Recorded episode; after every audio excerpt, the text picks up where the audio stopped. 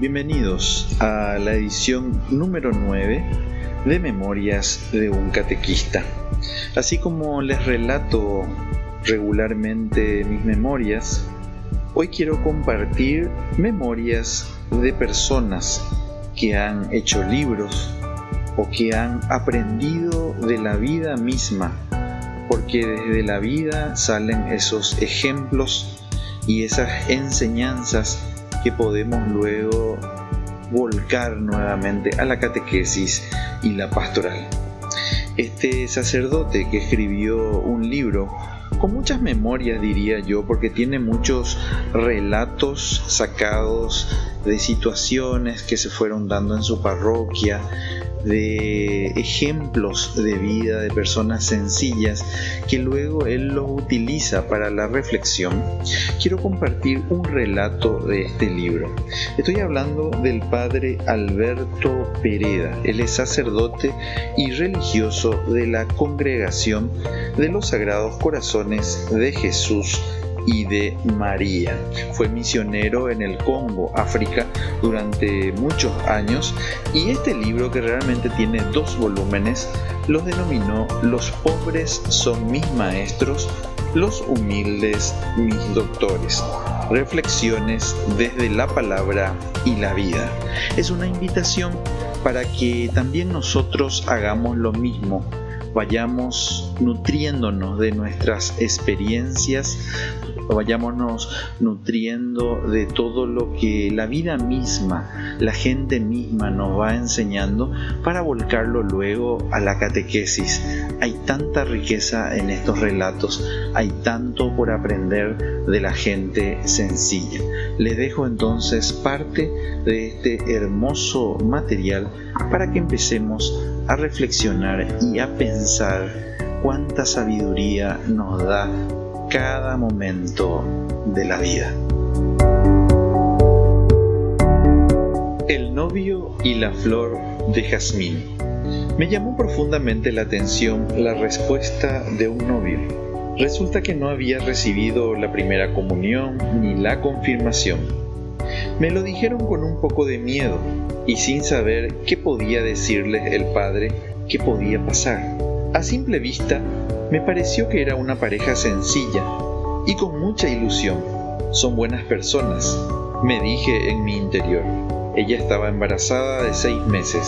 Su cara reflejaba alegría y confianza. Total que les propuse que podrían venir y que les iba a ayudar para que entendiesen lo que iban a celebrar. Claro que el cursillo con pareja guía lo habían terminado y les había gustado. Los papeles estaban en orden, pero quedaba lo más importante, preparar su corazón. Recuerdo el día anterior al matrimonio. Vinieron para que les ayudase a confesar.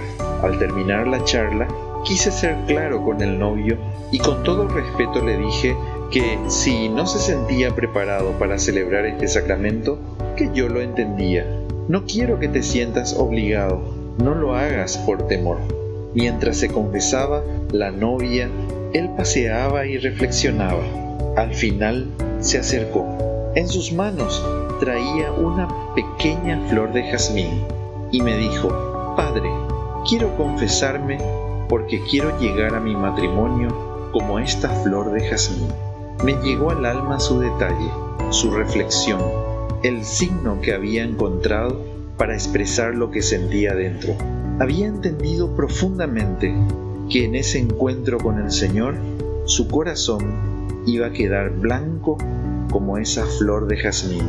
Claro que su novia me contó, desde que estoy embarazada, se desvive por mí y por la criatura. Su vida es el niño que va a nacer. Dios sigue revelándose a los sencillos y humildes.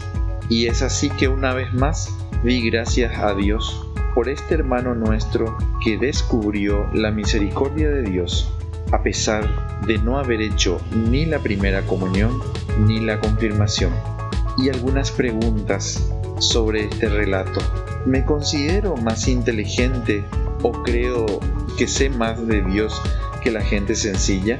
El ejemplo de este novio, ¿qué me dice? Llegamos al fin del episodio número 9. Espero te haya gustado. Eh, te puedas suscribir a alguna de las plataformas de podcast donde está Memorias de un catequista y comentarte también que ahora podés escucharlo desde YouTube. Sí, desde la plataforma YouTube, la red social, podés hacerlo, buscarnos con ese nombre, Memorias de un catequista. Los capítulos son subidos también a esta red para que cada vez puedas encontrarnos más fácilmente en cualquiera de estas plataformas o redes sociales. No te olvides también de compartirlo entre tus amigos catequistas, gente de pastoral. La idea es que estos materiales puedan ayudar a más personas.